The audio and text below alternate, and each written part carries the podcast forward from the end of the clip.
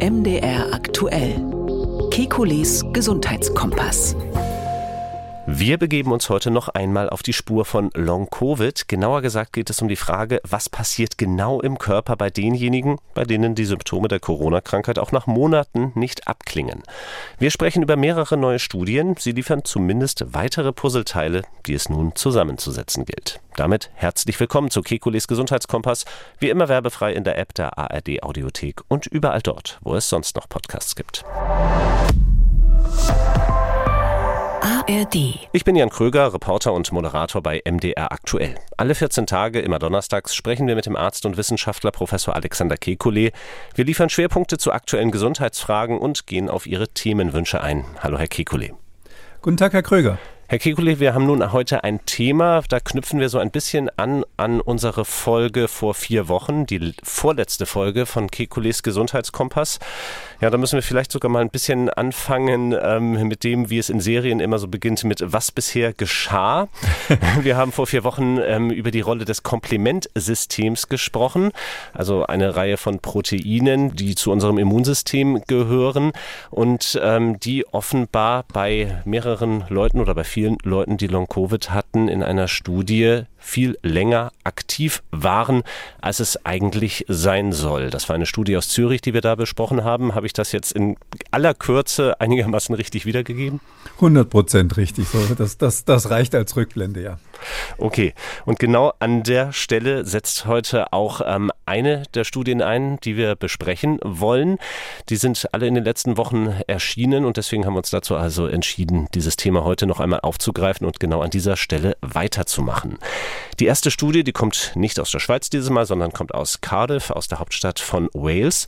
Und ähm, auch dort geht es noch einmal um dieses Komplementsystem. Inwiefern ergänzt oder erweitert es denn das, was wir am 1. Februar in jener Folge besprochen haben? Ja, das Wichtigste ist, dass es nochmal bestätigt wird. Ähm, äh, man muss sich das ja so vorstellen, ich glaube, ich habe das auch beim letzten Mal gesagt, wenn jemand so eine Korrelation feststellt zwischen irgendwelchen Blutfaktoren auf der einen Seite und Symptomen auf der anderen Seite, dann ist man als Laborarzt immer vorsichtig, weil man ähm, weiß, dass die Normalbevölkerung einfach eine extreme Schwankung bei solchen Blutwerten hat. Das ist gar nicht so einfach rauszukriegen, was eigentlich ein Normalwert ist. Vielleicht kennt der eine oder andere das von seinem seinen Laborbefunden, wenn man die so vom Arzt kriegt, da gibt es dann so einen Normalbereich und dann ist da manchmal ein kleines Plus daneben, wenn irgendein Wert zu hoch ist oder ein Minus, wenn er zu niedrig ist. Das kann man bei, das basiert letztlich, kann man sagen, auf ähm, Standards, die in sehr, sehr großen Zahlen in der Bevölkerung gewonnen werden. Und dann weiß man halt, dass das Natrium normalerweise die und die Konzentration hat oder die roten Blutkörperchen die und die Konzentration haben und ähnliches. Aber hier sind wir ja komplett im Neuland. Und ähm, was jetzt sozusagen normal ist bei Patienten, die ähm, SARS-CoV-2-Infektionen durchgemacht haben, also Covid hatten im weitesten Sinne, ähm, um, wenn die dann Monate später, wenn man dann Monate später ähm, bestimmte Blutgerinnungsfaktoren sich anschaut, also dieses sogenannte Komplementsystem, was sowohl mit der Blutgerinnung als auch mit der Immunabwehr was zu tun hat, ähm, dann eben, gibt es eben keine Normalwerte dafür, keine standardisierten Werte. Das sind quasi Forschungsstudien oder Forschungsuntersuchungen. Deshalb musste man bei der, bei der ersten Studie, die wir besprochen haben, immer die Einschränkung machen, mal sehen, was andere so rauskriegen, ob sich das überhaupt bestätigt, weil es manchmal solche Sachen dann zu schön, um wahr zu sein sind. Und das haben wir hier jetzt, das ist das wichtigste Ergebnis eigentlich aus der Studie da aus Cardiff, das haben wir jetzt ähm, vor uns. Es ist tatsächlich so, dass eine andere Arbeitsgruppe völlig unabhängig davon auch zeigen kann, dass ähm, verschiedene Bereiche dieses ähm, ähm, Gerinnungssystems, also dieses Komplementsystems, aktiviert sind, überaktiviert sind bei Long-Covid-Patienten im Vergleich zu Kontrollen, die also entweder Corona durchgemacht haben und wieder komplett gesund sind oder die eben ganz normal sind, also keine Infektion hatten. Die letzte Gruppe findet man ja kaum noch heutzutage. Zur Erinnerung, da gibt es drei verschiedene Arten oder, oder drei verschiedene Faktoren, Gruppen kann man sagen, die man da so messen kann. Das eine ist die sogenannte klassische Aktivierung des Komplementsystems. Ähm, das passiert zum Beispiel, wenn ähm, ein Antikörper ein Virus wegfängt. Dieser Komplex zwischen Virus und Antikörper, der wird dann ähm, von diesem klassischen System erkannt und ähm, dann wird dieses Virus, was da irgendwo rumschwimmt und quasi die Fußfessel des Antikörpers am Bein hat und natürlich loswerden will, wenn ich mal so sagen darf, ähm, dann kommen also die gemeinen äh, Komplementfaktoren und kleben das Ganze ein. Also so eine Art Gerinnungsprozess, der also den Krankheitserreger dann verklebt und dann wird der hinterher gefressen von irgendwelchen Fresszellen. Das ist der klassische Weg. Dann gibt es einen alternativen Weg, der wird ein bisschen indirekter gestartet, sage ich mal, ähm, vor allem dadurch, dass ähm, Blutgefäße verletzt sind oder ähnliches, also von Gewebsverletzungen, aber auch von Störungen des Gewebes, die dann dadurch kommen, dass vielleicht eine Zelle mal von dem Virus infiziert wurde und deshalb nicht mehr so tut, wie sie sollte. Das kann auch eine Komplementaktivierung machen, eben alternativ.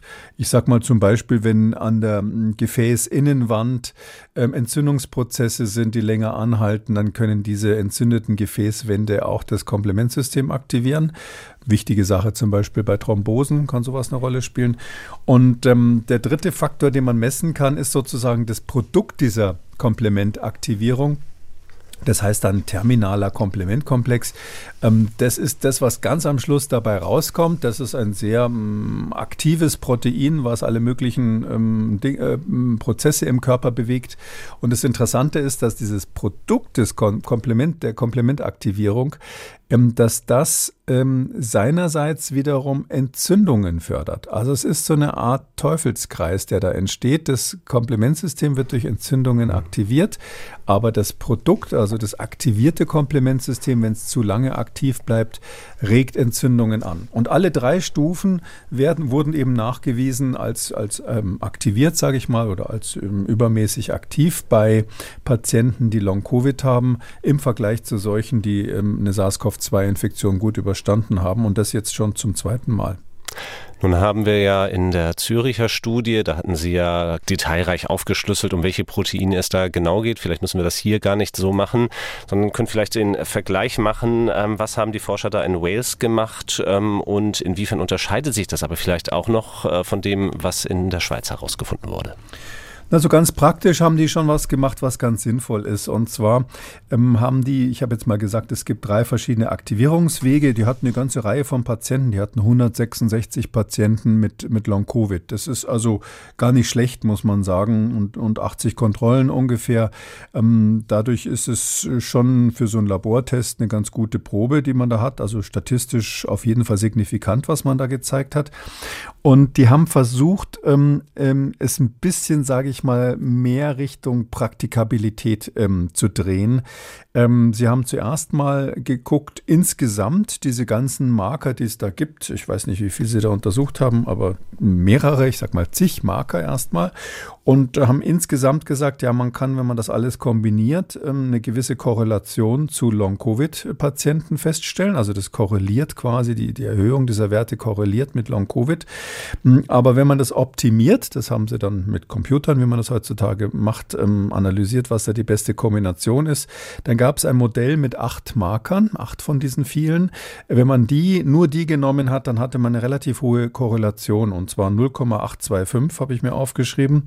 Was heißt das? Das heißt letztlich, dass in 82,5 Prozent, also so genau kann man es nicht nehmen, aber die Zahl steht mhm. halt so da, also sagen wir mal ungefähr 80 Prozent der Fälle, ähm, äh, würde eine Erhöhung dieser Werte korrelieren mit ähm, ähm Patienten, die Symptome von Long-Covid haben.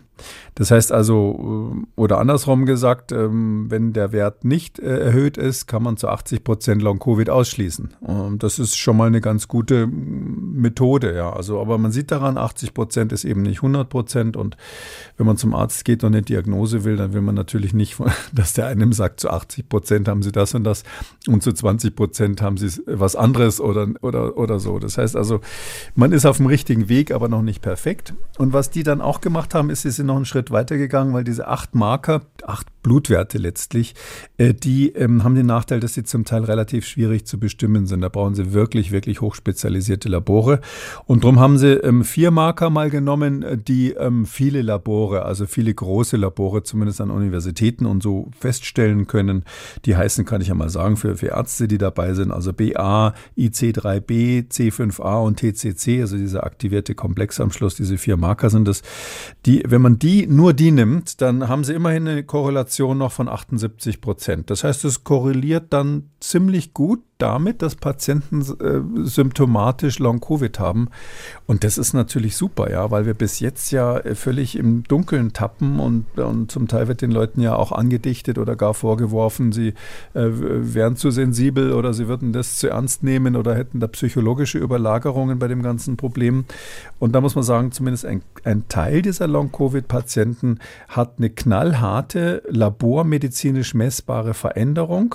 Das ist auf jeden Fall der Anfang zu einer erstens harten Diagnostik bei diesem Teil der Patienten. Es wird immer einige geben, wo man, wo man nicht äh, richtig schlau wird. Und das ist zum anderen natürlich irgendwie ganz entfernt vielleicht eine Tür, irgendwann mal Therapien zu machen. Hm, das sprechen ja auch die Wissenschaftler in Cardiff an, aber sie sagen schon, irgendwann öffnet sich da die Tür. Ähm, wie bedeutsam ist denn jetzt dieses eine Puzzleteil, was wir da bekommen? Für Therapien ähm, meines Erachtens nicht. Also da, ich habe mich ein bisschen geärgert über die Überschrift, ja, die heißt eben ähm, sinngemäß äh, übersetzt, ähm, dass diese, äh, diese Veränderungen des Komplementsystems, die man da fest, feststellen kann, ähm, zur Diagnostik geeignet sind von Long-Covid. Da sage ich ja, das würde ich inzwischen unterschreiben. Noch keine zuverlässige Diagnostik, aber ein Marker, den man verwenden kann. Und dann schreiben sie, äh, es sei zusätzlich auch ein therapeutisch zugängliches eine therapeutisch zugängliche Eigenschaft von Long-Covid. Das sehe ich nicht. Die Frage ist ja letztlich, ob diese Komplementaktivierung, die wir sehen, sozusagen die Henne oder das Ei ist, wenn ich mal so sagen darf. Ist es Ursache oder ist es Wirkung oder ist es beides von den Symptomen? Auf jeden Fall ist es ein Symptom selber, also eine Wirkung. Es korreliert mit der klinischen Symptomatik ähm, und dafür ist es, äh, deshalb ist es diagnostisch ähm, geeignet. Aber ähm, die Frage ist ja jetzt, ähm, ist es so, dass die Komplementaktivierung auch ursächlich etwas mit der Symptomatik zu tun hat. Dafür gibt es hier in dieser Studie definitiv überhaupt keine Daten und sonst auch, würde ich mal sagen, eher null. Das ist eher spekulativ. Außer, dass ich, wie ich es eingangs gesagt habe, das Endprodukt dieser Komplementaktivierung eben selber wieder entzündungsfördernd ist. Das wären dann aber nicht alle vier oder acht Marker, die man da verwenden könnte, sondern wahrscheinlich dann nur dieses Endprodukt, was aber als solcher ganz alleine gesehen nicht besonders gut mit der Long-Covid-Symptomatik korreliert, also nicht so gut wie die anderen Kombinationen. Und deshalb sage ich mal, ähm, äh, einen Hinweis darauf, dass die Komplementaktivierung ursächlich für die Long-Covid-Symptomatik ist, haben sie hier nicht gezeigt. Und nur dann wäre es ja so, dass man therapeutisch was machen könnte. Weil wenn sie sozusagen jetzt ein Medikament haben, was diese Komplementaktivierung irgendwie bremst, äh, gibt Medikamente, die in dieser Richtung wirken, ähm, dann ähm, würden sie natürlich am Ende des Tages damit auch eine Therapie haben, weil sie die Symptome abschwächen. Aber ich finde, da gehen die Autoren wesentlich zu weit. Und wenn ich jetzt Gutachter gewesen wär, wäre, jeder von uns darf ja gelegentlich mal was begutachten, ähm, was die Kollegen so schreiben, dann hätte ich ihnen das aus der Überschrift rausgestrichen und gesagt, nee, also dafür habt ihr zu wenig Daten. Schauen wir mal auf das nächste Puzzleteil. Das ziehe ich jetzt mal raus in Form also der nächsten Studie. Es geht um eine Studie aus Dublin und es geht um ein ganz bestimmtes Symptom, das auch schon relativ lange in Verbindung mit Long-Covid und anhaltenden Folgen einer Covid-19-Erkrankung ähm, beschrieben wird nämlich dieser sogenannte Brain Fog, etwas unglücklich manchmal auch mit Gehirnnebel übersetzt. Das ist etwas, was ja auch für Leute, die es nicht haben, ziemlich schwer nachzuvollziehen ist. Ähm, wie würden Sie dieses Krankheitsbild beschreiben erst einmal? Ähm, ah, das ist schwierig. Also äh, Konzentrationsstörung, ähm, ähm, Schwierigkeiten, neue Sachen zu lernen, alles, was so, wenn man so das Gefühl hat, manche, ich werde immer vergesslicher, ich kann mich nicht mehr lange konzentrieren, meine äh, mentale Leistungsfähigkeit äh, hat nachgelassen. Zum Beispiel, äh, früher habe ich, um einen Artikel für die Zeitung zu schreiben, vier Stunden gebraucht, jetzt brauche ich acht Stunden oder ähnliches. Solche Beobachtungen haben diese Leute, die, die, die unter Brain Fog leiden, ähm, typischerweise auch ähm, episodisch. Das heißt, es wird manchmal schlimmer, manchmal denken sie, oh, jetzt wird es besser und dann hat man einen Monat später wieder einen Rücken Rückfall. Manche beschreiben auch, dass es dann bei trivialen Infekten wieder schlechter wird. Also zum Beispiel, wenn Sie einen einfachen Atemwegsinfekt haben im Herbst, auch eine Erkältung, die gar kein Covid sein muss, wird es manchmal wieder schlechter. Also das ist so ein sehr changierendes Krankheitsbild, so dass ich persönlich jetzt finde, so Gehirnnebel ist jetzt als Überschrift gar nicht so schlecht, weil man sich ein bisschen was darunter vorstellen kann, wenn man halt so nicht ganz bei sich ist, sozusagen so ein bisschen die Orientierung verliert. Und bei, ähm, bei diesem Long-Covid, ja, da gibt es ja viele Symptome, das ist, glaube ich, müssen wir hier nicht nochmal aus, äh, mhm. ausrollen. Es, hm, es, gibt Leute, die haben es an der Lunge, die kommen nicht mehr die Treppe rauf und manche haben Herz-Kreislauf-Probleme und ähnliches. Ähm, manche haben diese, diese, diese ähm, Chronic Fatigue, wie das dann heißt, also dass sie wirklich dauernd diese Müdigkeit haben und vor allem nach irgendwelchen Anstrengungen ganz schnell erschöpft sind, also frühe Erschöpfung nach geistigen und körperlichen Anstrengungen. Das überlagert sich ein bisschen mit dem Brain Fog, aber ich bin der Meinung, dass wir in einer Phase sind, und das zeigen auch diese Studien, wo wir das langsam anfangen zu differenzieren. Und da sind wir jetzt sozusagen bei dem Brain Fog. Da ist eben auch die große Frage, ist das Virus neurotrop, wie wir sagen? Das war am Anfang eine Theorie, die viele in den Raum gestellt haben. Infiziert es quasi das Gehirn und man hat dadurch diese Langzeiteffekte. Ich sag mal gleich vorneweg, das ist fast vom Tisch. Also das gibt keine harten Daten dafür, dass das SARS-CoV-2 ein neurotropes Virus ist, in dem Sinn, zumindest nicht bei der akuten Infektion. Oder sind es Effekte, die so sekundär sind, dass, die, dass das Spike-Protein oder ein anderes Protein das Virus im Gehirn irgendwas macht? Oder ist es ein ganz indirekter Effekt, dass außerhalb des Gehirns so ein Entzündungsprozess ist und das Gehirn nur mitleidet, zum Beispiel durch ähm, Interleukine oder irgendwelche anderen Überträgersubstanzen, also so immunologische Mediatoren, die quasi dem Gehirn ständig mitteilen, dass hier ähm, eine Entzündung im Körper vorhanden ist. Also das wissen wir noch nicht genau, aber in diese Richtung geht jetzt die aktuelle Arbeit ähm, da aus Dublin. Mhm, da stellt sich der Autor Matthew Campbell vom Trinity Trinity College in Dublin dann hin und erklärt, also per Pressemitteilung, zum ersten Mal konnten wir zeigen, dass undichte Blutgefäße im Gehirn zusammen mit einem hyperaktiven Immunsystem die Hauptursache für Brain Fog im Zusammenhang mit Long-Covid sein können. Schauen wir auf die Studie. Wie genau sind Sie zu diesem Ergebnis gekommen in Dublin? Ja, die Pressemitteilung kannte ich jetzt gar nicht. Ich sag mal so spontan klappern gehört zum Geschäft, mhm. auch in der Wissenschaft. Ich habe früher äh, manchmal sogar äh, gemein gesagt, äh, there's no business but show business. Äh, das würde auch für die Forschung gelten.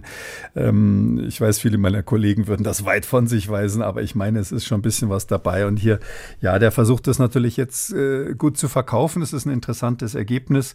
Ich würde jetzt nicht so weit gehen. Also er, er sagt, das haben Sie gerade richtig zusammengefasst. Er sagt letztlich, ähm, es wurde gezeigt, dass bei Long-Covid ähm, ein Problem äh, dadurch entsteht, dass die Blut-Hirn-Schranke gestört ist. Was ist die Blut-Hirn-Schranke? Mhm. Ähm, das Gehirn und manche andere Organe des Körpers, dazu gehören zum Beispiel auch die Keimzellen und die Samenzellen im Körper, sind auf besondere Weise vom Rest geschützt. Bei den Zellen, die was zu tun haben mit der Vermehrung, ist es ganz klar, wenn da irgendwelche Störfaktoren reinkämen, irgendwelche Viren, die da Mutationen produzieren, produzieren, dann hätte das natürlich äh, negative Folgen für den Nachwuchs.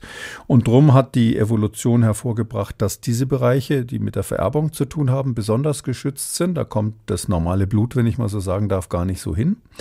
Und das Gleiche gilt für das Gehirn. Und darum ist zwischen dem Zentralnervensystem, also dem Gehirn, einschließlich dem Rückenmark, ähm, ist ähm, außenrum quasi, wenn man so will, so eine spezielle Haut, äh, die, das, die ähm, das Gehirn isoliert von dem sonstigen Körper und insbesondere von dem sonstigen Blutkreislauf. Also wenn Sie so normale Antikörper haben, die können nicht einfach ins Gehirn rein diffundieren, sondern das wird ähm, quasi gesteuert, welche Antikörper da rein dürfen oder nicht und gilt eigentlich für alle Proteine. Also ab einer gewissen Größe von Molekülen ist es so, dass alle Moleküle nur mit einem ganz genau kontrollierten Mechanismus, da gibt es spezielle Schleusenproteine, die entscheiden, was darf da rein und was nicht, dann ins Gehirn übertreten oder in diesen Gehirnraum übertreten können können. Und diese ähm, diese Schranke, die dazwischen ist, die heißt eben Blut-Hirn-Schranke traditionell. Eigentlich müsste man sagen Hirn-Körperschranke, weil auch der restliche Körper ähm, quasi gegen mhm. das Gehirn abisoliert ist. Man weiß, das ist etwas, was die Autoren so in dem Zitat, was sie gebracht haben, vielleicht ein bisschen übertrieben haben. Man weiß, dass diese Blut-Hirn-Schranke bei vielen Virusinfektionen gestört ist. Das ist also ein Klassiker natürlich bei den neuroinvasiven Erkrankungen, also bei den Viren, die wirklich auch mal das Gehirn befallen. Da gehören Herpesviren dazu oder FSME, wenn man das kennt, diese Frühsommer-Meningoenzephalitis. Das und noch eine ganze Latte weiterer Viren, die, die können typischerweise das Gehirn auch mitbefallen, mehr oder minder schlimm. Und da hat man dann immer äh, Hirnschrankenstörungen.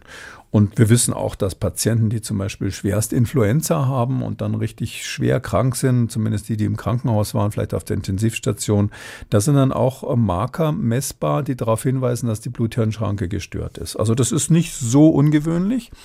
Ähm, und es ist auch klar, dass es Störungen der Hirnschranke gibt, in extremen Ausnahmen bei schwersten Covid-Verläufen. Das waren aber immer Patienten, denen es richtig dreckig ging und meistens ist es erst nach dem Tod festgestellt worden, dass da Hinweise auf Störungen der Blut-Hirn-Schranke da waren.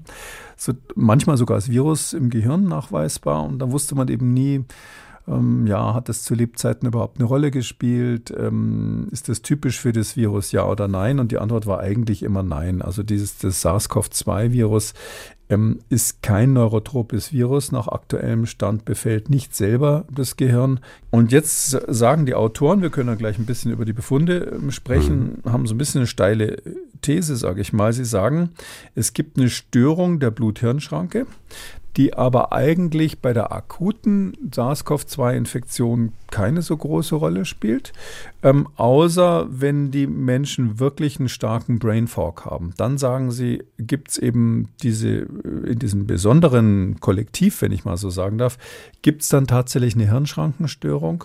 Und weil das nur bei diesem kleinen Teil der Patienten so ist, hat man es bisher nicht festgestellt. Und ähm, bei denen, wenn der Brain Fog dann nicht weggeht, häufig hat man das ja während der Infektion, weiß keiner genau warum, vielleicht vom vielen Bettliegen, von den vielen Medikamenten. Im Krankenhaus hat wahrscheinlich jeder ein bisschen Brain Fog, wenn er da eine Weile rumliegt. Ähm, aber wenn das nicht weggeht nach Monaten, dann sagen sie, dann ist das ein typisches ähm, Symptom für Long-Covid oder für dieses Brain Fog bei Long-Covid und das sei eben assoziiert, vielleicht sogar dann ursächlich darauf zurückzuführen, auf eine Störung der Blut-Hirn-Schranke. Da sind Sie ja schon gewissermaßen eingestiegen darin, die Befunde sich anzuschauen. Ähm, schauen wir noch mal ein bisschen tiefer hin. Was sieht man noch? Naja, die äh, haben letztlich zwei Sachen gemacht, was ganz interessant ist. Nur, nur noch mal so zur Ein Einordnung. Ich schaue bei solchen Arbeiten immer, wie viele Patienten hatten die überhaupt, weil das ganz wichtig ist, wenn Sie, hatten wir vorhin schon besprochen, wenn Sie so wissen wollen, ob Sie so einen typischen Effekt sehen oder etwas, was vielleicht zufällig ist, dann brauchen Sie ein größeres Patientenkollektiv. Und die hatten immerhin ähm, 76 Patienten, die nach einer Hospital, also die im Krankenhaus waren wegen, wegen Covid. Allerdings muss man dazu sagen, hier, das waren ganz am Anfang der Pandemie, das war März, April 2020. Aus der Zeit stammen die Patienten und dann haben sie sich noch 25 Kontrollen dazu gehört, geholt, die aus der Zeit vor Corona ähm, stammten. Das ist deshalb wichtig, weil diese massiven Effekte, die hier auch beschrieben werden, die hat man natürlich am Anfang bei den ersten Varianten gesehen. Ähm, die sind jetzt bei Omikron wahrscheinlich nur noch sehr selten. Also wir reden im Grunde genommen über das klassische Bild von, von Covid-19 und nicht über diese eigentlich abgemilderte Krankheitsform, Verlaufsform, die wir heutzutage bei den Omikron-Infektionen sehen. Und da haben sie eben festgestellt, ähm, ähm, es gibt so verschiedene Parameter im Blut, die wo, wo wir einfach wissen von den anderen Erkrankungen, dass, dass die assoziiert sind mit ähm, Störungen der Blut-Hirn-Schranke. Zum Beispiel ist es so, dass das Interferon Gamma typischerweise ähm, längere Zeit erhöht sein kann bei Störungen der Blut-Hirn-Schranke, dass das Interleukin 6 erhöht sein kann. Das ist so ein, das ist so ein Media Immunmediator. Beides sind so Faktoren, die bei Entzündungen, chronischen Entzündungen eine Rolle spielen. Und die sieht man häufig mal erhöht bei, bei Störungen der Blut-Hirn-Schranke. Und da haben sie hm, eine ganze Reihe von Analyten genommen, insgesamt über 50 getestet und haben festgestellt, dass ähm, von diesen klassischen Parametern, die man da so in der Labormedizin hat, dass da bei den schweren Verläufen, bei den schweren Covid-Verläufen eine ganze Reihe von Parametern, die auf Störung der Blut-Hirn-Schranke hindeuten, erhöht sind. Also dass das auch korreliert ist bei leichten Verläufen nicht so sehr, bei schweren Verläufen ist der Effekt deutlicher, zumindest bei dem Patientenkollektiv Was sie hier hatten, das waren ja alles Patienten, die im Krankenhaus waren. Also nicht irgendjemand, der irgendwo zu Hause ein bisschen, bisschen Schnupfen hatte. Ähm, und dann haben sie eben festgestellt, dass diese Änderung dieser Blutwerte, die auf eine Störung der Blut-Hirn-Schranke hindeuten, dass die besonders deutlich ist, eben bei denen, also signifikant höher ist, bei denen, die Brain Fog hatten. Schon bei der akuten Infektion. Also es ist bei der akuten Covid-Infektion so, dass ja eine ganze Reihe von Patienten das schon erleben mit dem Brain Fog. Und da sind diese äh, Parameter, die zeigen, dass die Blut-Hirn-Schranke gestört ist, diese Blutwerte, die sind signifikant erhöht bei denen. Es gibt so einen Parameter, der so ein Klassiker ist, den würde man sogar direkt als Blut-Hirn-Schranken-Defekt-Marker ähm, bezeichnen können. Der heißt S100 Beta. Das ist so ein Ding, was die Neurologen immer gerne mal anfordern. Und ähm, der ist ganz stark korreliert gewesen mit der Schwere des Brain Fogs bei der akuten ähm, Infektion. Und da sagen sie also, das ist in der Tat so, das hat man bisher noch nicht so gesehen. Das ist hier jetzt so bei diesem Patienten relativ deutlich. Und wir wissen, dass zum Beispiel dieses S100 Beta, das ist ein, so ein Faktor, der auch erhöht ist, wenn Patienten wirklich eine chronische Epilepsie haben. Also wenn die immer wieder epileptische Anfälle haben, wo ja auch beim Gehirn was kaputt geht nach und nach, ist zum Beispiel auch erhöht nach einem Schädelhirntrauma. Also wenn jemand richtig auf den Kopf gefallen ist, Verkehrsunfall oder ähnliches, wo ja klar ist, dass die Blut-Hirn-Schranke möglicherweise einen kleinen Schaden gekriegt gekriegt hat. Interessanterweise übrigens auch bei Schizophrenien. Ah, Schizophrenien, also diese endogenen Schizophrenien, sind äh, richtig körperliche Erkrankungen. Das hat nichts mit Neu Neuröschen zu tun, ja, sondern das sind richtig schwere körperliche Erkrankungen, wo biochemisch sich was verändert. Und einer der Faktoren, die da verändert sind, ist eben dieses S100 Beta als Marker für eine gestörte Blut-Hirn-Schranke. Und den, das sehen die hier eben auch. Das sehen die bei der akuten Infektion. Und die Hypothese, die sie haben, ist, dass sie sagen, wenn jetzt die Krankheit chronisch wird, also wenn es zu Long-Covid kommt ähm, und der Brain Fog bleibt, dass dann eben diese Störung der Blut-Hirn-Schranke leider nicht behoben wird, sondern aufrechterhalten bleibt. Da äh, muss man dazu sagen, äh, sehen Sie interessanterweise nicht genau die gleichen Faktoren, sondern ein anderes Set von Faktoren, die dann wiederum verändert sind. Also das ist so ein bisschen komisch, ja. Wenn ich also einen äh, Marker habe, an dem ich erkenne, dass, dass da was kaputt gegangen ist, äh, wenn es akut ist, und dann, wenn ich aber die Patienten mit Long-Covid anschaue, sind es andere Marker, die jetzt plötzlich auffällig werden, dann sage ich mal, mache ich persönlich da ein Fragezeichen dahinter. Darum sage ich, das ist eine interessante Studie, aber wir sind nicht ganz sicher, ob diese Störung der Blut-Hirn-Schranke, die hier wohl nachgewiesen ist für die akuten Fälle, würde ich, da würde ich es unterschreiben, ob die auch wirklich korreliert mit diesem Brain Fog bei Long Covid, weil, weil da verschiebt sich es ein bisschen. Nun sind wir ja auf der Suche nach vielversprechenden Puzzleteilen zur Erforschung von Long Covid insgesamt. Mit dem Brain Fog hatten wir jetzt ein wichtiges Symptom.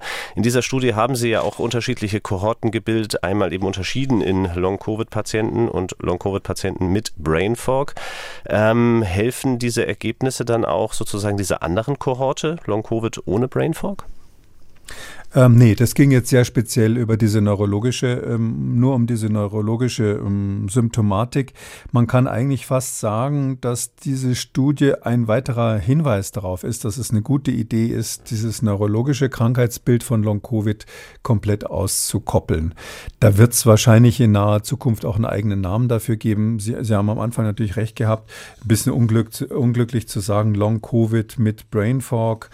Ähm, das eigentlich bräuchte man für dieses neurologische ähm, Post-Covid-Syndrom, eigentlich ist es das, ähm, bräuchte man einen eigenen Namen, könnte man sagen, neurologisches Post-Covid-Syndrom oder zentralnervöses Post-Covid-Syndrom.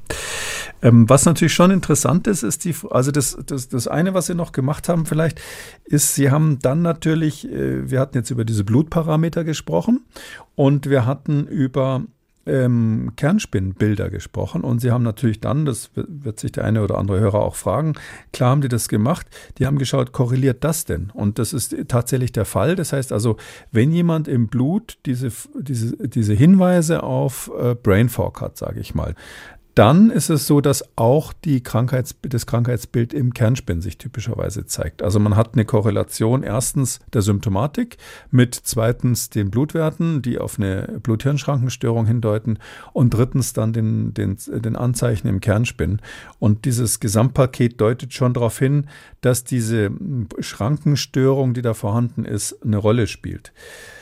Frage ist natürlich auch da wieder, Warum und weshalb? Was ist jetzt sozusagen die Ursache? Ist die Schrankenstörung nur ein Symptom für irgendetwas? Ist es vielleicht so, dass eine Entzündung im Körper stattfindet, ähm, dadurch die Blut-Hirn-Schranke gestört wird und dann Entzündungsfaktoren wie diese Interleukine oder anderes ins Gehirn rein äh, diffundieren und dadurch die neurologischen Störungen machen. Das wäre eine Sache, die man therapeutisch vielleicht ganz gut dann angehen könnte. In diese Richtung deutet auch, ähm, dass man weiß, dass Patienten, die in der akuten Phase von der Covid-Infektion starke neurologische Symptomatik hatten, dass die dann eher auch bei Long-Covid so ein Brain Fog später entwickeln. Es könnte aber auch sein, dass es eine chronische Produktion von Virus oder eben, und da sind wir wieder bei der anderen Studie dran, von Virus oder Bestandteilen des Virus in den Gefäßen des Gehirns ist. Also nicht im Gehirn selber, sondern auf der Blutseite drüben, wo die Gefäße sind, die feinen Adern, die das Blut ja mit, ähm, das Gehirn ja mit Blut versorgen. Die sind ja sozusagen außerhalb der Blut-Hirn-Schranke. Und ähm, man weiß, wenn jetzt da so eine Dauerentzündung zum Beispiel stattfindet durch eine Produktion von Spike-Protein von SARS-CoV-2, dass das die ähm, Blut-Hirn-Schranke eben schwächen kann oder, oder durcheinander bringen kann und es dann eben dazu kommt, dass irgendwelche Faktoren ins Gehirn ähm, diffundieren, die, die diese Symptomatik machen.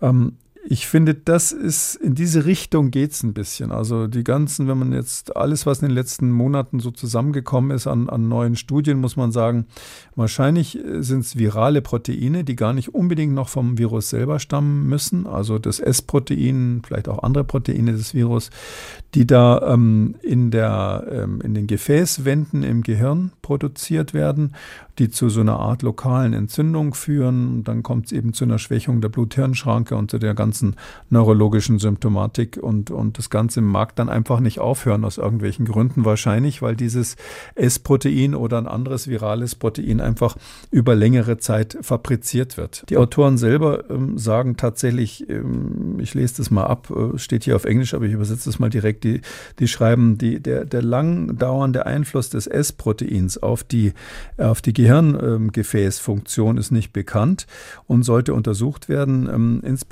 insbesondere weil diese Zellen, ähm, weil diese Zellen äh, besonders lange leben. Also diese, diese Zellen, die die Gefäße austapezieren im, im Gehirn.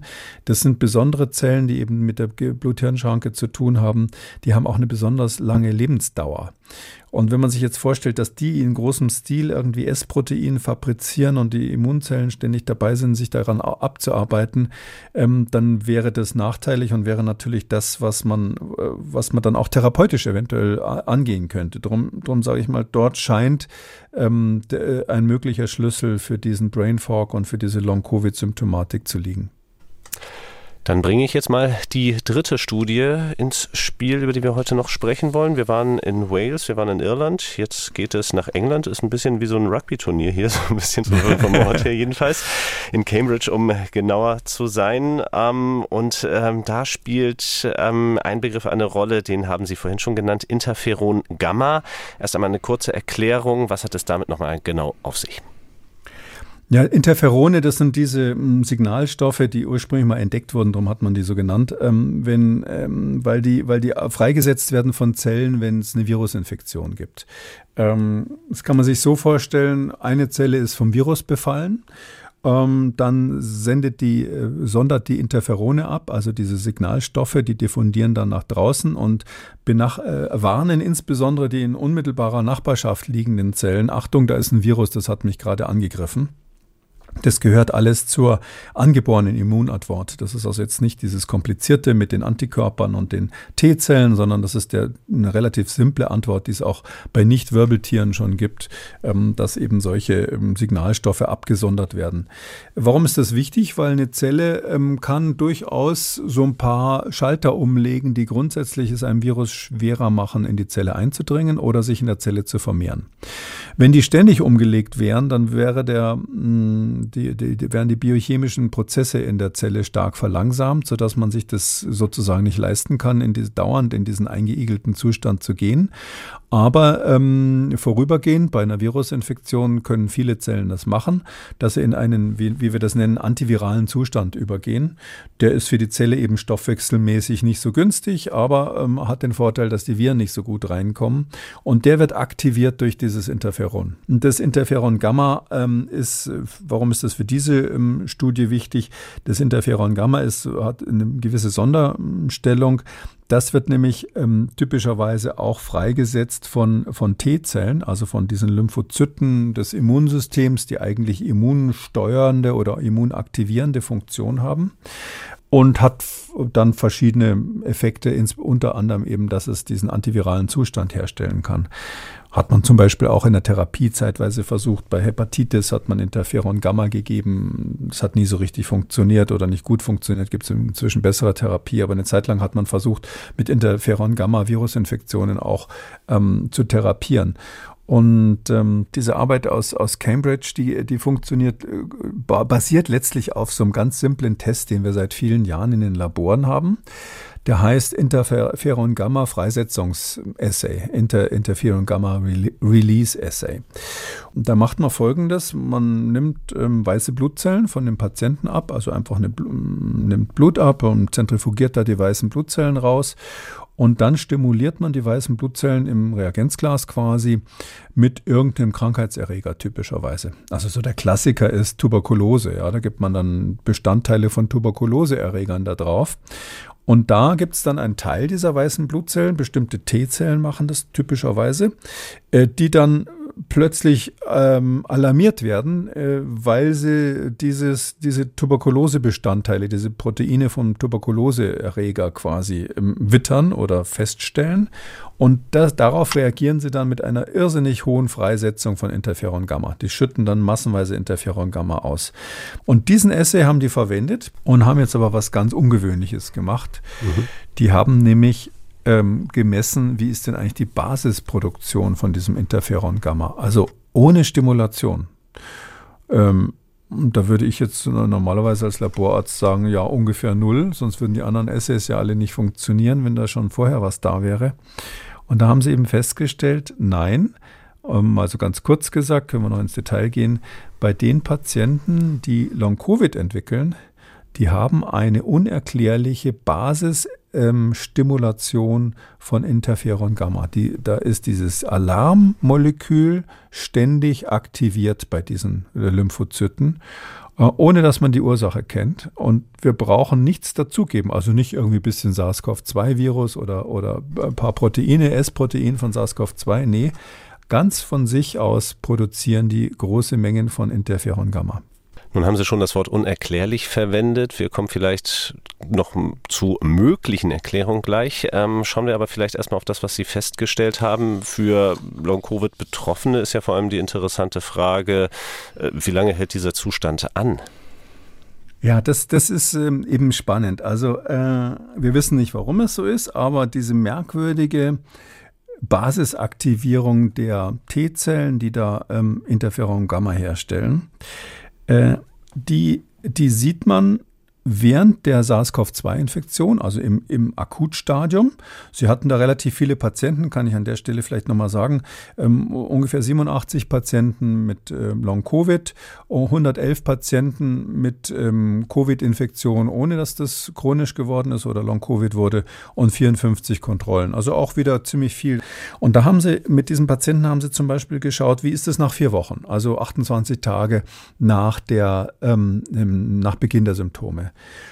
Und da haben fast alle erhöhtes Interferon Gamma. Das ist ja klar, wenn Sie so ein Virus, ähm, wenn Sie so einen Virusinfekt abwehren, ja, dann sind natürlich die Immunzellen irgendwie aktiviert von dem Virus selber, von kaputtgegangenen eigenen Zellen. Also die, es gibt auch eine Aktivierung quasi dieses Systems dadurch, dass vielleicht Gefäßzellen, die In Innenwand der Gefäße gestört ist durch die Virusinfektion. Merkt man ja auch, wenn man jetzt ähm, richtig krank ist und viel hustet, da fliegt, fliegt ja dicker Schleim zum Teil mit raus. Das sind natürlich abgebaute Zellen, die man auch, ähm, die, die ersetzt werden in den Atemwegen. Manchmal setzen sich noch bakterielle Infektionen drauf. Also da ist richtig was los, wenn man so will, in den Atemwegen.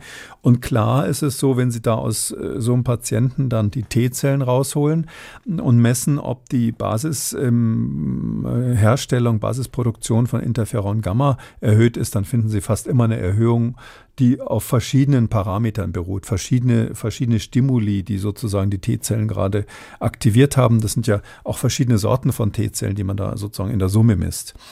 Aber dann vom Zeitrahmen kommt der spannende Punkt, nach 90 Tagen, also nach drei Monaten. Das ist ja eigentlich so ein Bereich, wo nach der klassischen Definition schon wieder die Patienten im Long-Covid-Bereich wären. Hätten sie schon Long-Covid. Ähm, äh, man sieht, diese Studie hier äh, geht so ein bisschen bestätigt das, was wir vorhin besprochen haben, weil nämlich man nach ähm, drei Monaten keine Korrelation mit denen hat, die später ein echtes Long-Covid entwickeln. Also auch nicht mit der Symptomatik nach drei Monaten. Das heißt also, die haben dann natürlich so einen Score gemacht, das übliche, die Patienten, also hier ging es jetzt nicht nur ums neurologische Long-Covid, sondern alle möglichen ähm, Symptome, ähm, hauptsächlich neurologisch, aber nicht nur. Mm, und dann hat man geguckt, ähm, welche Symptome haben die insgesamt, haben die Long-Covid oder nicht, haben, sind die noch, sind die schon symptomfrei oder nicht. Und da gibt es nach 90 Tagen bei diesem Interferon-Gamma-Freisetzungsessay ähm, keine Korrelation. Also der nützt einem nichts. Da würde man bis dahin, würde man sagen, schmeißt den Test weg, der ist unbrauchbar. Auch wenn einige Patienten zu dem Zeitpunkt noch Symptome haben und andere nicht. Und ähm, jetzt kommt es eben, das ist das Spannende, jetzt haben sie gesagt, nee, wir geben nicht auf, wir warten noch länger. Und dann haben sie sechs Monate gewartet. Auch das wieder sowas, das wäre während der Pandemie unvorstellbar. Äh, da mussten die Daten raus. Nee, jetzt haben sie mal sechs Monate gewartet, ein halbes Jahr. Und dann kommt Simsalabim plötzlich der Unterschied. Da trennt sich die Spreu vom Weizen. Da ist es plötzlich so, dass deutlich signifikant diejenigen, die nach sechs Monaten Symptome haben, im Sinne von irgendwelchen Long-Covid-Symptomen, hauptsächlich Fatigue, also Müdigkeit und ähnliches, dass die eine ganz signifikant klare, erhöhte Ausschüttung von diesem Basisinterferon-Gamma haben im Vergleich zu denen, die kein Long-Covid haben. Das heißt, die normale Regenerierung dieses Systems, was auch immer man da beobachtet im Einzelnen, irgendwie ist es stimuliert worden, die dauert eben so lange. Unser Immunsystem braucht tatsächlich ein halbes Jahr, bis es sich von so einem Infekt erholt hat. Und das waren ja jetzt nicht nur Leute, denen es wahnsinnig schlecht ging oder sowas, sondern es waren alle möglichen Patienten unterschiedlich schwere Verläufe. Aber ähm, das braucht ähm, ein halbes Jahr, bis das Immunsystem sozusagen wieder ganz runtergefahren ist und man eben bei denen, die wieder komplett gesund sind, die keine Long-Covid-Symptomatik entwickelt haben, sieht man dann wieder diese fast null ähm, ähm Produktion von Interferon-Gamma in diesem Essay. Und bei denen, die Long-Covid haben, sieht man signifikant erhöht eine Erhöhung dieser Basisexpression, Basisproduktion von Interferon-Gamma bei den, bei den T-Zellen. Und das ist schon, das ist schon spannend, weil man jetzt plötzlich mhm. äh, wirklich ein, so ein, so ein Ex oder Hop, da hat man einen Test plötzlich in der Hand, vielleicht kombiniert mit ein paar anderen Sachen, mit denen man feststellen kann, ist das jetzt in unserer Definition eine anhaltende Störung der Immunantwort, eine anhaltende, ähm, also ein Nicht-Abschalten der Entzündungsreaktion? Oder ist es so, dass der Patient sich wieder beruhigt hat und alles wieder gut ist? Sie sprechen es schon an, es geht ja auch rein in die Begrifflichkeit, in die Definition von Long-Covid oder dieser Post-Covid-Condition. Ähm, ist das jetzt für Sie so ein Punkt, wo Sie sagen, dass sechs Monate jetzt da ein geeigneter Zeitpunkt ist, auch für eine Definition, eine stichhaltige? Da muss ich sagen, wir Wissenschaftler sind alle gleich, ja. Das würde, gerade die Virologen haben das gemeinsam. Wir haben natürlich so letztlich unsere Theorie im Kopf ähm, wie wir glauben, dass die Welt funktioniert, wie wir glauben, dass es, wie, dass es ist. Und dann gehen wir an das Experiment dran oder schauen die Experimente von anderen Kollegen an und ähm, da ist man ein bisschen selektiv, muss ich zugeben. Ich gehöre zu denen, die, wenn sie so wollen, zugeben, ich unterstelle, dass es die anderen auch haben, aber nicht zugeben, dass ich einfach Präferenzen habe für bestimmte Theorien, die ich natürlich schon länger verfolgt habe. Und da ist, haben Sie es gerade angesprochen, bei mir natürlich so, ich habe schon immer gesagt, die, die, diese zwei Monate, sind zwei Monate sind zu kurz. Das ist ein weiterer Beleg, da gibt es eine ganze Reihe von anderen Belegen, die in diese Richtung gehen, der sagt, man muss einfach wie bei anderen Virusinfektionen auch sagen, ähm, ein chronischer Verlauf, und Long-Covid ist ja eigentlich dann chronisches Covid, ein chronischer Verlauf ist definitionsgemäß nach sechs Monaten Punkt. Das hat man ähm, so ganz klinisch, empirisch, praktisch rausgekriegt bei vielen Infektionen zu Zeiten, wo es diese ganzen molekularbiologischen Technologie, Technologien noch gar nicht gab. Und hier ist es halt bei SARS-CoV-2, weil wir quasi das ganze Instrumentarium der modernsten äh, Molekularbiologie da drauf loslassen, zum ersten Mal auf so ein neues Virus, ist es halt jetzt, wenn Sie so wollen, ähm, schwarz auf weiß gezeigt, dass sechs Monate ein guter Zeitpunkt ist, um von einer chronischen Infektion, also in dem Fall von, von Long-Covid oder chronischen Erkrankung, muss man sagen, und in dem Fall von Long-Covid zu sprechen oder von Post-Covid-Condition zu sprechen. Und ich glaube, ich würde fast dazu aufrufen, dass man jetzt wirklich die Definition mal, die Klassifikation letztlich überdenkt. Das macht im Grunde genommen die Untersuchungen viel leichter. Weil wenn Sie da immer die Überlappung haben mit den Resten, die noch von der akuten Infektion sind, und wenn Sie immer auch diesen gewissen subjektiven Faktor haben, dass der eine etwas besonders schlimm findet, was er was er seit zwei Monaten hat ähm, und uns wird einfach nicht besser. Der ist dann ungeduldig, wollte in Urlaub fahren und äh, hat sich nicht fit genug dafür gefühlt oder musste eine wichtige Prüfung absagen, weil er immer noch nicht gesund war. Das, das gibt dann so viele individuelle Faktoren, die die ersten Monate beeinflussen können. Aber wenn Sie sagen, nach sechs Monaten ist statistisch gesehen wirklich zumindest jetzt hier dieses Interferon-Gamma-Freisetzungsessay, der ist da, ist da wieder normalisiert dann haben Sie auch eine gute Basislinie, um zu sagen, danach definieren wir mal ein echtes oder ein, ein ernstes Long-Covid oder ich möchte die anderen nicht weniger ernst nehmen, aber das ist dann sozusagen eine eigene Krankheit, eine eigene Entität. Hat natürlich den Nachteil, dass ganz viele ähm, Papiere, Veröffentlichungen, die bis jetzt geschrieben wurden, dann nochmal daraufhin durchleuchtet werden müssen, ob die überhaupt so viel aussagen für Long-Covid. Vielleicht wird dann auch die Zahl der Long-Covid-Patienten viel kleiner, weil das dann im engeren Sinn Long-Covid hm. ist. Aber ich glaube, wir sollten tatsächlich in diese Richtung gehen. Eine Frage war ja noch offen von der Studie da aus Cambridge, nämlich ähm, die unerklärliche Ursache für diese Freisetzung von Interferon Gamma. Welche Erklärungsansätze würden denn naheliegen? Letztlich gibt es zwei Überlegungen, so, so ein bisschen so, so wie bei den Komplementfaktoren auch. Man muss immer überlegen, ist es jetzt, ist das Interferon Gamma jetzt Ursache oder ist es ein Symptom? Also ein Symptom würde ich mal sagen, ist es ganz klar, weil es korreliert mit der Symptomatik und dieser, dieser Laborwert ist ein Symptom dafür. Man kann es also diagnostisch ganz klar verwenden. Da würde ich sagen, äh, ja. Aber ist es vielleicht auch Ursache? Weil wir wissen zum Beispiel, ich hatte ja vorhin kurz erwähnt, dass man das früher therapeutisch verwendet hat, das Interferon Gamma. Kenne ich selber gut, weil ich früher in der Hepatitis-Forschung unterwegs war, auch, auch in der Klinik war, wo Hepatitis-Patienten noch zu der Zeit äh, behandelt wurden. Da hat man das eben auch ausprobiert. Die haben zum Beispiel Fieber, die haben Kopfschmerzen, die haben manchmal so ein Kältegefühl Gefühl.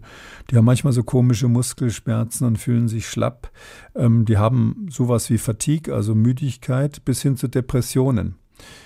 Ähm, alles Symptome, die bei uns auf der Liste der Long-Covid, neurologischen Long-Covid oder neuromuskulären Long-Covid-Liste ähm, stehen. Es geht so ein bisschen Richtung Chronic-Fatigue-Syndrom, mhm. was, wo sie die, quasi die gesamte Symptomatik durch Interferonspritzen auslösen können. Das wusste man damals, hat man dem Patienten gesagt, dass das kommen kann, dass das aber auch wieder weggeht nach dem Ende der Therapie und so weiter und so weiter. Das heißt, es könnte schon sein, dass das Interferon Gamma selber für einen Teil der, sage ich mal, Symptome mitverantwortlich ist. Die Autoren dieser Studie spekulieren in diese Richtung, dass es sein könnte. Dazu fehlt mir ehrlich gesagt ein bisschen die, die quantitative Größenordnung. Also ähm, dieser Essay im Labor, wo man diese Stimulation macht mit den isolierten weißen Blutzellen oder in dem Fall unstimuliert misst, der ist super empfindlich. Also das ist jetzt nicht so ein Blutwert, der da richtig, wenn man nur Blut messen würde, hoch geht, sondern das ist ein relativ ausgefuchster Essay, wo man schon sehr genau misst, wie hoch ist dieses Interferon Gamma in, unter diesen ganz bestimmten Bedingungen. Ähm, so dass ich jetzt die Frage stellen würde, reicht es denn aus, um so eine richtige Symptomatik zu erklären? Ähm, ja, wir wissen, dass wenn wir ganz normal Interferon Gamma messen bei, bei Long-Covid-Patienten, dass es da auch manchmal erhöht ist, also so richtig einfach nur aus dem Blut gemessen. Das gibt es auch, aber da ist die Statistik bis jetzt nicht so eindeutig. Das heißt also, wenn man fragen würde, ist das eine Ursache, würde ich sagen, lieber erstmal ein Fragezeichen dran machen. Das glaube ich eher nicht oder ist zumindest nicht sehr wahrscheinlich. Was interessant ist, das haben die in dieser Studie auch gemessen. Die haben tatsächlich gezeigt, dass das eine sogenannte Klasse 1 restringierte Antwort ist. Das heißt, hier kommt es ganz konkret dazu, dass diese Aktivierung des, des Interferon-Gammas ähm, ein Zusammenspiel ist von bestimmten T-Zellen, die präsentieren irgendetwas, was wir nicht kennen, an andere T-Zellen. Also es gibt die sogenannten CD14-Zellen, die, die präsentieren das an die CD8-Zellen hm, und die, ähm, diese, diese bestimmte Art von Präsentation irgendeines Antigens, irgendeines Proteins, irgendeines Fremdeiweißes, was eigentlich typischerweise zum Krankheitserreger gehört, das ist das, was die hier messen. Also da ist irgendwie etwas im Spiel, das ein Virusbestandteil oder ein Bestandteil eines anderen Krankheitserregers, aber wahrscheinlich eines Virus, hier präsentiert wird und zu dieser Interferon-Gamma-Ausschüttung ähm, führt. Und das führt natürlich dann dazu, dass man sagen muss, okay, eine super naheliegende Idee ist, ähm, und das ist jetzt wieder die gleiche Idee wie in der letzten Studie. Das ist aber jetzt wirklich Zufall, ähm, mhm. dass die jetzt nacheinander kommen.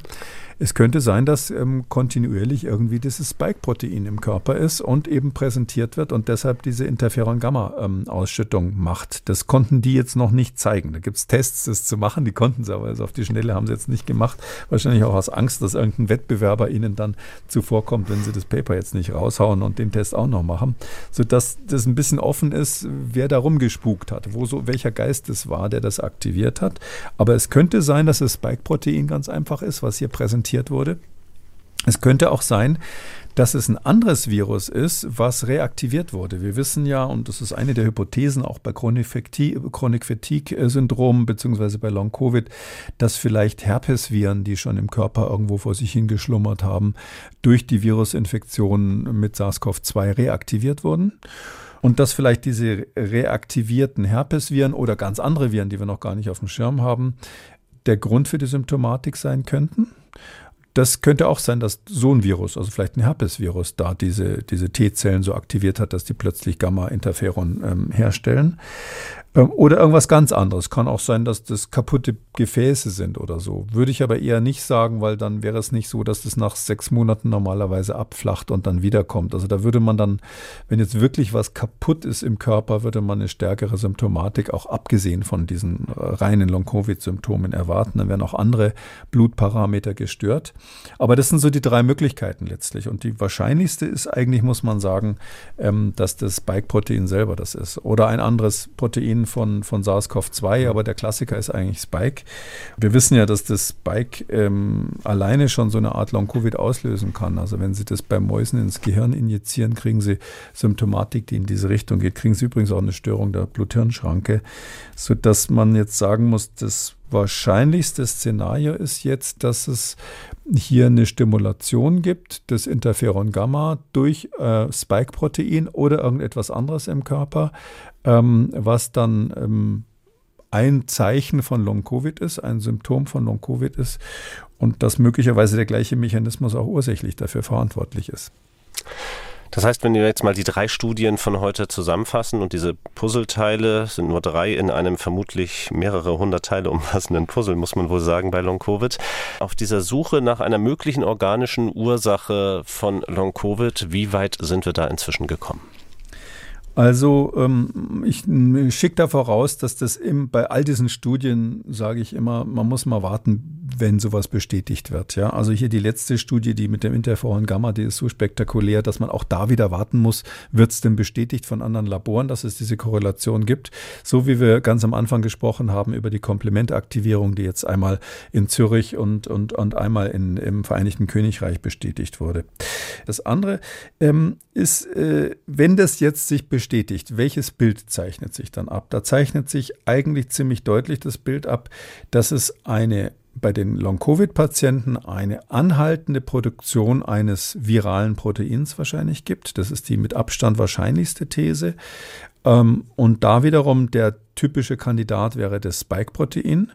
Und dass dieses Spike-Protein wahrscheinlich an verschiedenen Stellen des Körpers möglicherweise relevant hier das Immunsystem über einen langen Zeitraum produziert wird, dadurch eine chronische Entzündungsreaktion aufrechterhält, die zum Beispiel dieses äh, Gamma-Interferon-Freisetzungsassay ähm, beeinflusst, die aber natürlich auch die Komplementaktivierung erklären würde, die natürlich auch die Störung der Blut-Hirn-Schranke erklären würde, sodass man sozusagen dieses ganze Paket von Symptomen durch diese chronische Entzündung als Folge einer anhaltenden Reaktion auf zum Beispiel Beispiel das Spike-Protein sich erklären könnte. Also in diese Richtung geht es. Ja, also das, das würde passen. Ähm, es ist ja bekannt, dass man das Spike-Protein ähm, nach, nach SARS-CoV-2-Infektionen, ich glaube 15 Monate ist der längste Zeitraum, wo das, wo das nachgewiesen wurde in Immunzellen, dass das immer noch aktiv ist. Ähm, es gibt ja auch diese Hypothese, dass es dann so eine Art Erschöpfung des Immunsystems gibt, dass also das Immunsystem dann quasi anfängt, Dinge, mich Schalter umzulegen, die verhindern sollen, dass die, diese Infektion, äh, diese, diese, ähm, diese Entzündungsreaktion weiterläuft. Man muss da immer unterscheiden, Infektion, Entzündungsreaktion. Infektion ist, wenn quasi das Virus einen befällt und Entzündungsreaktion ist das, was dann das Immunsystem hinterher macht das ist ja so, dass das irgendwann abgeschaltet werden muss, wenn das immer weitergeht. Und bei manchen Patienten passi passiert es eben besser, bei manchen nicht so gut und bei den Long-Covid möglicherweise nicht so gut. Ähm, für die Nicht-Molekularbiologen nochmal, das Interferon-Gamma hat noch einen speziellen Aspekt davon. Äh, ich hatte vorhin so gesagt, naja, das ist ein Warnmolekül. Das hat aber auch noch die Eigenschaft, dass es ähm, beteiligt ist an, der, ähm, an, an, dem Abschalten der T-Zell-Immunantwort. Also es gibt so einen, das nennt man dann äh, auf Englisch einfach T-Cell-Shutdown. Also die T-Zellen werden abgeschaltet bei einer anhaltenden chronischen Überstimulation. Das ist dieser Prozess, wo das IgG auch zum IgG4 quasi wird und dann so eine Art Dämpfer plötzlich wird das Immunsystem, also ein, ein Antikörper, der plötzlich Eigenschaften kriegt, um das Immunsystem zu hemmen, weil man eben Über- oder, oder nicht das gesamte Immunsystem, sondern diese eine Immunreaktion zu hemmen, weil man, weil man, weil das Immunsystem verhindern will, dass es sich da völlig erschöpft. Da gibt es dann verschiedene Marker bei den T-Zellen. Einer, den wir mal besprochen haben, heißt PD1, der dann plötzlich auftaucht. Und wenn dieser PD1-Marker auftaucht bei den T-Zellen, dann ist es typischerweise so, dass man eben ähm, auch eine erhöhte Interferon-Gamma-Produktion hat. Also es könnte sogar sein, dass das, was man da jetzt sieht in dieser Studie, tatsächlich schon das, ähm, ein Hinweis darauf ist, dass der Körper ähm, versucht, diese chronische ähm, Entzündungsreaktion selber einzubremsen. Das wissen wir nicht. Könnte sein, dass es noch eine sozusagen blind laufende Immunantwort ist oder es könnte sein, dass das eigentlich schon ein Mechanismus der Gegensteuerung ist. Das wird aber bald, die gute Nachricht ist, das wird uns in diesem Podcast bald wieder beschäftigen, weil das, ich bin absolut sicher, dass die, dass die jetzt dort in Cambridge sitzen. Ich möchte fast zum Fenster von hier aus reinschauen. Ähm, und wie die, wie die Gefuchsten versuchen rauszukriegen, was jetzt diese CD8-Zell, also diese T-Zell-Stimulation gemacht hat. Da gibt es Methoden. Ähm, ich hatte die Methode schon mal erwähnt. Die eine heißt ähm, Einzelzell-RNA-Sequenzierung. Vielleicht sage ich das zum Schluss noch mal ein bisschen Science Fiction. Das gibt es wirklich. Man kann in einer einzelnen Zelle, das muss man sich mal vorstellen, die einzelnen Messenger-RNA-Moleküle einzeln detektieren, also durch Sequenzierung ähm, der, der, der, durch Feststellung der Gensequenz dieser Messenger-RNA und auf die Weise feststellen, was diese Zellen gerade für Proteine produzieren. Das ist eine relativ neue Methode und die ist spektakulär schwierig, aber spektakulär toll von den Ergebnissen. Und wenn Sie so eine Einzelzellsequenzierung machen, dann kriegen Sie eben raus, wer sind die Zellen, die das wirklich produzieren und dann können Sie auch rauskriegen, was die stimuliert hat. Und ich würde mal sagen, 80-20 wäre meine Privatwette, dass es das S-Protein von SARS-CoV-2 ist. Könnte aber auch irgendein ganz anderer. Der Mörder war wieder der Gärtner, könnte auch sein. Damit sind wir am Ende dieser Ausgabe von Kikules Gesundheitskompass. Die nächste Folge gibt es in zwei Wochen zu hören. Und wenn Sie Lust haben auf weitere Podcasts, dann empfehle ich Ihnen diesen hier. Tschüss Kohle, Hallo Zukunft. Der Podcast von MDR aktuell zur Energiewende.